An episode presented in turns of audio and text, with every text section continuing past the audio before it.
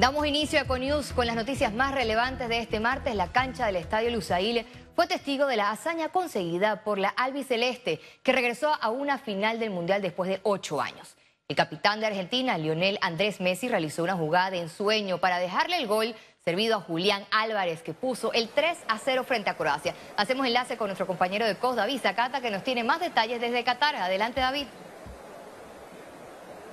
Muchas gracias y muy buenas noches. En las afueras del Luceo Stadium pasó la tormenta, llegó la calma y el camino a la final en este mismo estadio comienza a tener claridad. Y la Argentina será la primera que puede decir finalista, decirse finalista en esta Copa Mundial, luego de superar a Croacia en este campo por 3 a 0. Una noche que tuvo una nueva actuación magistral por parte de Lionel Messi, que está firmando una gran Copa del Mundo y que reconoce que su alegría es poder aportar a este equipo de cara a su gran objetivo. Esto y más comentó en la conferencia de prensa al concluir el partido. escuchamos creo que preparamos un partido eh, muy bien preparado, como lo hacemos, como lo hacemos siempre, y en lo personal eh, me siento me siento feliz durante todo este mundial, lo estoy disfrutando muchísimo y por suerte puedo, puedo ayudar al grupo a que, a que las cosas salgan. Lionel Messi abrió la cuenta desde el punto penal y luego sirvió tras una gran jugada el pase a Julián Álvarez que terminó anotando dos goles para sellar ese 3 a 0 ante la selección de Croacia que venía como subcampeona del mundo y que en esta ocasión tendrá que conformarse con llegar al menos hasta el tercer puesto en este campeonato. Sobre lo que representó el rival y la expectativa de lo que viene a continuación, también habló el técnico de la selección argentina, Lionel Scaloni. Pero bueno, hicimos el partido creo que teníamos que hacer y que sentí cuando terminó el partido, bueno, lo mismo que, el, día de Holanda y lo mismo que cuando pasamos con Australia, porque todavía sí festejamos porque es algo muy emocionante haber eh, clasificado para la final, pero todavía queda, queda un paso. Lógicamente es un, es un momento para todos para disfrutar, eh, pero bueno, ahora ya está, se acabó y a empezar en lo que viene. El nombre de Lionel Scaloni se suma a figuras históricas del fútbol argentino y mundial como Menotti, Bilardo, Sabela más recientemente y ahora ahí también se inscribe el nombre de Lionel Scaloni como técnicos que han llegado a una Copa del Mundo y a su final con la selección argentina. Para hacer un repaso completo de lo que fue este encuentro, escuchamos al amigo y compañero Álvaro Martínez Dura al Hueso.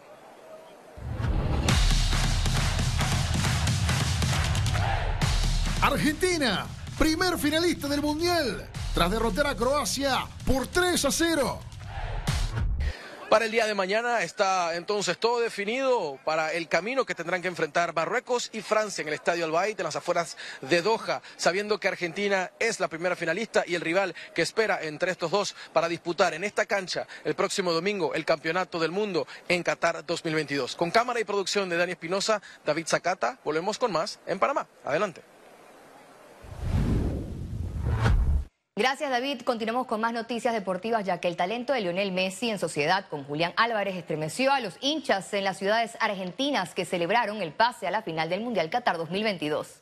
El sol no detuvo a miles de fanáticos que se reunieron en Buenos Aires para ver el partido de Croacia y Argentina. El pitazo final trajo una reacción en masa de las personas quienes se levantaron a celebrar y saltar de alegría.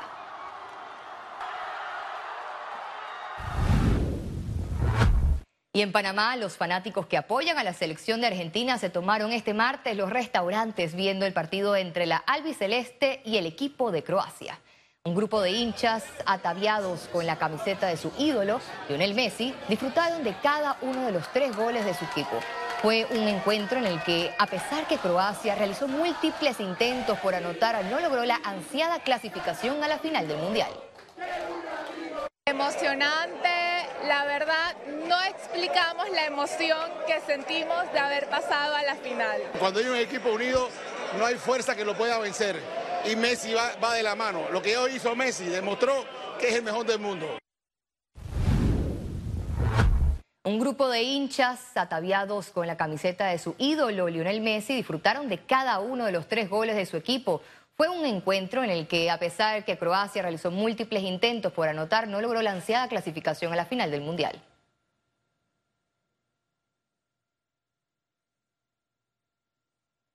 Y continuamos ya que la fanaticada vivió la emoción de la clasificación de Argentina para finales de la Copa del Mundo. Queda una llave por resolver, Francia o Marruecos. Este miércoles se definirá en el segundo encuentro de las semifinales. Francia completó su última sesión preparatoria previa al partido contra la selección marroquí. Los franceses podrían volver a la final como lo hicieron en el 2018. El técnico de Francia, Didier Deschamps, y su asistente Guy Stefan entrenaron en el gimnasio. Se mantienen en forma. Me acostumbré. Lo necesito para mi cabeza y mi cuerpo. Me gusta. Los jugadores son muy profesionales y rigurosos. Hay que hacer lo que está justo en el campo. Pero también hay un profesional equilibrado. Y vamos a dar el ejemplo. Pelé, quien fue hospitalizado hace unos días por un cuadro delicado de salud, ya se encuentra mejor, según fue informado a través de un comunicado del hospital Albert Einstein. Marruecos preparó el último entrenamiento antes del choque contra Francia. El estado de ánimo en la selección es de regocijo y felicidad ante la gran oportunidad de disputar una final. Kylian Mbappé está en disposición de batir un récord en la Copa del Mundo. Si logra llegar a la final, podrá optar a ser campeón del mundo, máximo goleador y balón de oro en un mismo torneo. La selección de Francia y Croacia lograron una hazaña en la Copa del Mundo que no se conseguía desde 1990, cuando Alemania y Argentina, campeón y subcampeón respectivamente, también se plantaron en semifinales.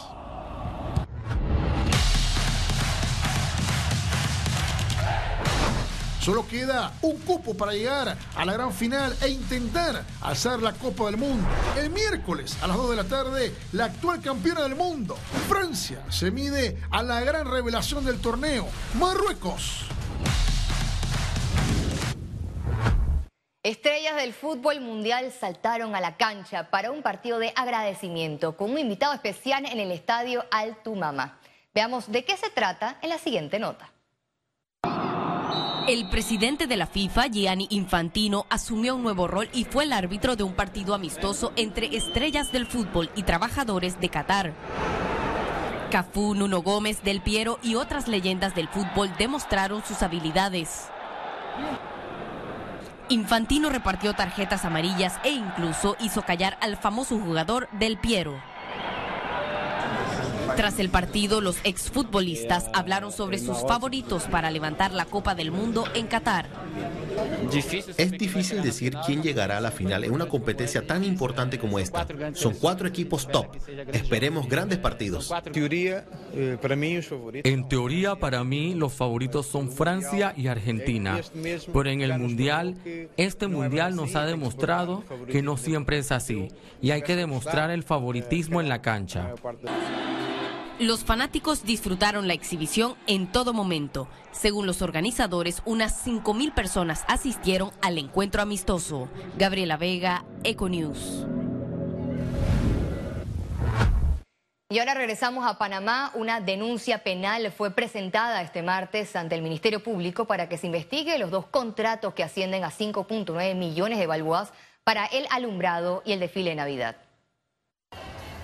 Luego que el alcalde del distrito de Panamá, José Luis Fábrega, lanzara el reto de presentar denuncias en su contra, un grupo de ciudadanos tomó la iniciativa al solicitar a la Fiscalía Anticorrupción que determine a través de una investigación los posibles actos de corrupción. Hay una ola de acciones irregulares en el manejo de los fondos públicos, pero de manera notoria en el caso del alumbrado de Navidad, en donde pues pareciera que el pueblo panameño ha sido estafado en millones de dólares. A juicio de los denunciantes, la vía más transparente debió ser una licitación pública y no una contratación directa. Yo no sé si el señor alcalde eh, no se informa de que Navidad son todos los diciembre de todos los años. Lo curioso de esto es que la vicealcaldesa Judy Meana sale a defender una contratación directa a prácticamente dos meses de Navidad, diciendo que no había tiempo para una licitación. El alcalde José Luis Fábrega recientemente manifestó que jamás pagaría por una coima o sobreprecio.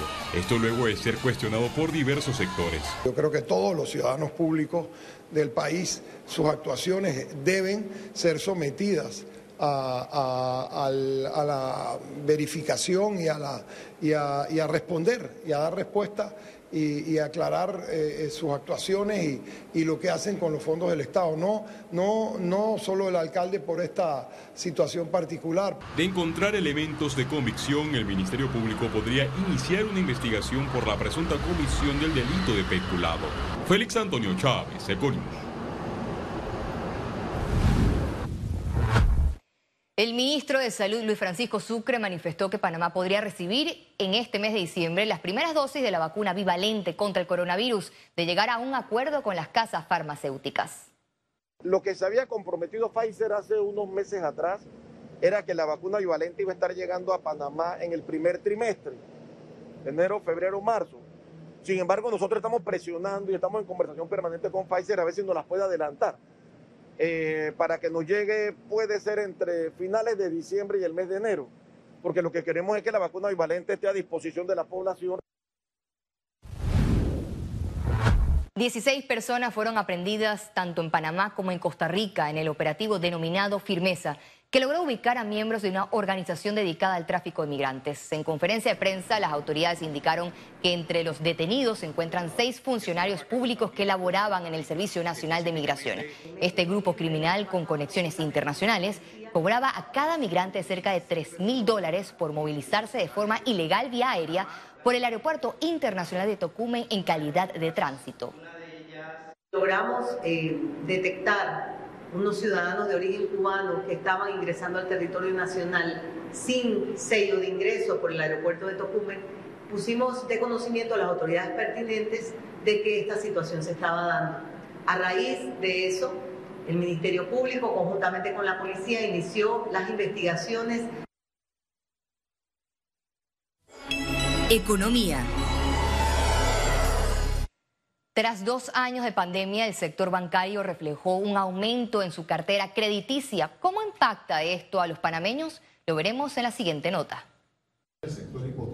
Los efectos producidos por la pandemia del COVID-19 aún se reflejan en el sistema bancario panameño, ahora a menor escala. Así lo informó la Superintendencia de Bancos de Panamá durante un conversatorio con periodistas. Señalaron que lo que en 2020 fueron más de 550 mil personas que se acogieron a alivios financieros y se les modificó sus préstamos, descendió a la fecha a menos de 2 mil clientes. Las cifras que tenemos a, octubre andan por el orden de unos 2.600 millones de dólares toda la cartera modificada, pero quizás la de mayor este, relevancia puede ser, digamos, este, esos créditos que la propia regulación estableció como créditos modificados dudosos eh, y créditos modificados irrecuperables. El monto de, eso, de esos créditos realmente, desde nuestra perspectiva, no representan un riesgo sistémico Estamos hablando de 140 millones de dólares en créditos considerados por la banca como irrecuperables pero manejables. De esos eh, créditos con un, nivel, digamos, de, probabilidad alto de, impago, este, eh, lo, tienen, digamos, principalmente bancos de un tamaño grande que son bancos que también son, son bancos, digamos, con una capacidad financiera mucho más amplia. Durante el encuentro informaron que al cierre de octubre de 2022, la cartera de créditos registró un aumento de 14.7%.